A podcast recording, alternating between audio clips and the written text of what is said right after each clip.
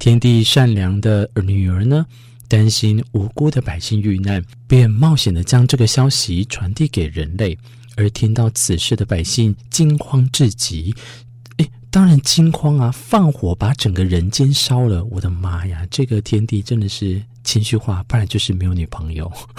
文学家家家教一定，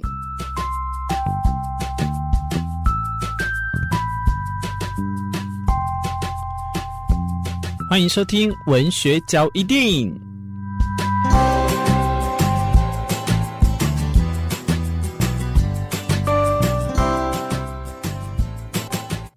冬至要吃汤圆，元宵节也要吃汤圆，同样都是汤圆，让自己肚子越来越圆吗？哼 可不是哦。欢迎收听文学角一定，我是主持人明志。今天啊，在适逢农历一月十五之前，也是一年之中啊第一个满月的日子哦，要来跟大家一起好好分享元宵节有什么该注意，还有一些有趣的习俗。因为为了迎接春天的到来，其实，在元宵节的时候，大家都会赏灯花、猜灯谜，或者是在吃汤圆，欢庆元宵节。而元宵节，你又知道它可以称作上元节、小正月，因为每到这个时节啊，全台湾当地自己举办各有特色的活动，或者是祈福的仪式，也因此啊，又被天灯、南风炮、东寒单、西起姑的口号，我呢在高雄跟台东啊都有长达很多年的时间工作经验，所以刚好所谓的东邯郸、西起龟都被我遇到。西起龟在我们的高雄，东邯郸当然是台东。那南风炮，我本身又是台南人，所以以前呢、啊、就很小的时候就知道在盐水有一个南风炮。北天灯呢，当然就是在我们的九份呢、啊、要去点我们的天灯。我记得我到了快三十多岁的时候，才第一次踏上我们的这个呃放天灯的地方啊。那时候啊，我觉得心里有一种很嗯踏实的感觉吗？刚好集成了这四个地方该有的特色文化活动。不过这一集的元宵节啊，除了跟大家讲吃汤圆之外，还认识一些有特色的文化，希望可以让大家进一步的了解哪些禁忌，你可以特别的注意提醒你。像是我们刚才提到的吃元宵，也就是像吃汤圆、啊，它这个是在我们的元宵节，家家户户那时候每到这个季节都会祭拜来吃可以吃的元宵。不同于汤圆，它是将馅料呢直接包入在面团当中；元宵则是将切块内馅放在煮筛当中滚动摇晃，以裹上糯米粉。圆圆的造型和谐音，正跟我们所谓的于一月十五的月圆呐、啊，来去象征团聚圆满的幸福意思，同时也可以用来思念离别的亲人。那元宵节也可以赏花灯，这个挂花灯、赏花灯的由来，都可以看到各式各样造型的灯笼情况下，又是该怎么说的呢？相传在古代的神鸟啊，在麋鹿降到凡间的时候，被为猎人所误杀，知道这件事情的天帝啊，非常非常的气愤，所以就命令了天兵，在元月十五号的时候放火烧了人间。有必要这么夸张吗？这个天帝应该也是非常情绪化，或者是他应该没有女朋友吧？天帝善良的女儿呢，担心无辜的百姓遇难，便冒险的将这个消息传递给人类。而听到此事的百姓惊慌至极，诶，当然惊慌啊！放火把整个人间烧了，我的妈呀！这个天帝真的是情绪化，不然就是没有女朋友。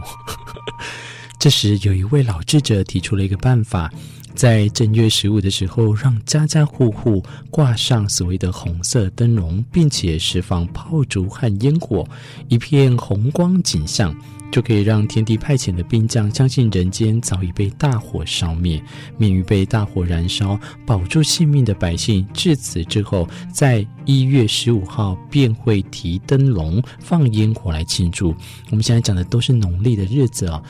我觉得这个话说回来，怎么是谢谢那个老智者，怎么不谢谢 天帝的女儿呢？因为天帝善良的女儿是担心无辜的百姓遇难呢，所以有时候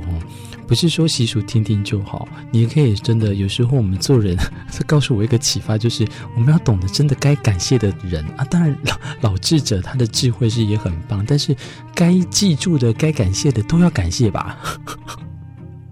哦，对了，我我再更正一下西奇菇的这个由来，因为我原本一直以为西奇菇在我们的高雄，可是高雄那时候我听在义成堂啊，我们的那个干事也有讲过，其实澎湖也是一个著名的西奇菇的起源吗？因为奇菇的活动啊，在澎湖元宵节的时候是非常重要的仪式。早期的菇啊，是为防骗菇，嗯，这个我就真的不太懂了。现今则有果冻菇哦。当初的这个做成菇形的原料啦，有米做的，有果冻的，还有米蒜啊做的菇吼，各种各式各样的类型，在民众呢都会将祈求顺利或者是平安健康等心愿加在这个龟当中，也以此供奉给神明，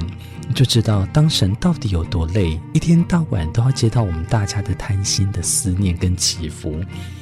告诉神明祈愿目的，而且明年都会加值还愿，最好你他妈的会做到。如果你要是没做到的话，算了啦。我跟你讲，神明都是这样的，他不会因为这样子呢，然后就对你有做惩罚。所以有时候你就在听这个希腊神话里面那些神明都多了一点人性，反而呢好像又更精彩刺激了一点哦。不过今天跟大家分享这么多有关元宵节该注意的事情。不外乎是啊，有时候我们都会听到左邻右舍、你的朋友或旁边那个讨人厌的同事啊，都会在那边讲说啊，今年哦或已经越来越没有过年过节的气氛。当这样的时候，我希望你可以重重的先赏他两巴掌。我今天这集到底是要残害多少人的耳朵？因为我觉得你自己有没有想要先过，而不是只靠着说年节气氛越来越少，自己家里有张灯结彩吗？像你知道吗？我们家到现在哦，都还是一样过年过节喜欢亲自的手写春联，或者是把春联这些相关的习俗都会贴上去。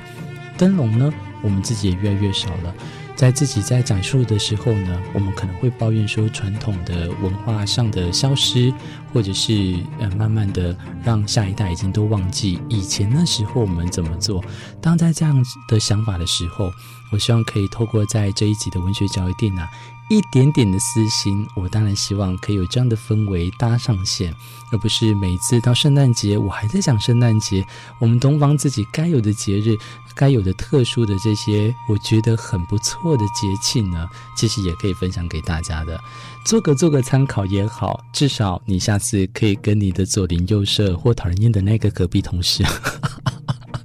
好好的来去跟他们分享，在这样的由来里面，你可以得到了什么，或了解了那时候的氛围是由什么样的情境下而促成的。有时候文化的转变呐、啊，都是在我们的瞬间当中慢慢的演变起来。我们都是共事者、创造者，只可惜的是，我们后来慢慢的习惯它，也已经忘记了它原本该有、该纪念的方式。或许没有好，也没有坏，但是你一定要知道，今天这样的故事里面可以带给你什么样的启发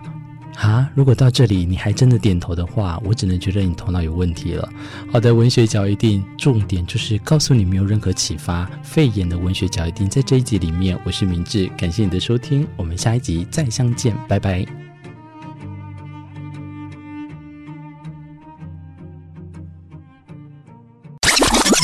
被叫做红宝石的红梨，台东县金峰乡公所特别举办红梨绽放风华再起红梨季系列活动，现在起到四月还有文化石农体验游程。不过三月十八号邀请大家来到金峰乡参与红梨主题活动，详情请上台东县金峰乡乡公所官网。大家好，我是金峰乡乡长蒋争光啊，邀请我们全国的朋友们来到金峰乡，聆听部落的歌谣，感受部落的美好。谢谢大家。以上广告由金峰乡乡公所提供。花莲县富里乡稻草艺术节今年打造一系列海底世界为主题，不论是巨可爱的河豚、大海龟、八爪章鱼，更加码金刚家族全员回到现场拍照，不怕你拍爆，快来一同探索奇幻的动物世界吧！地点就在花莲富里乡东湖六号。想要热闹非凡的动物派对，就来看花莲富里稻草艺术季，旁边附有免费停车场哦。以上广告由花莲县富里乡农会提供。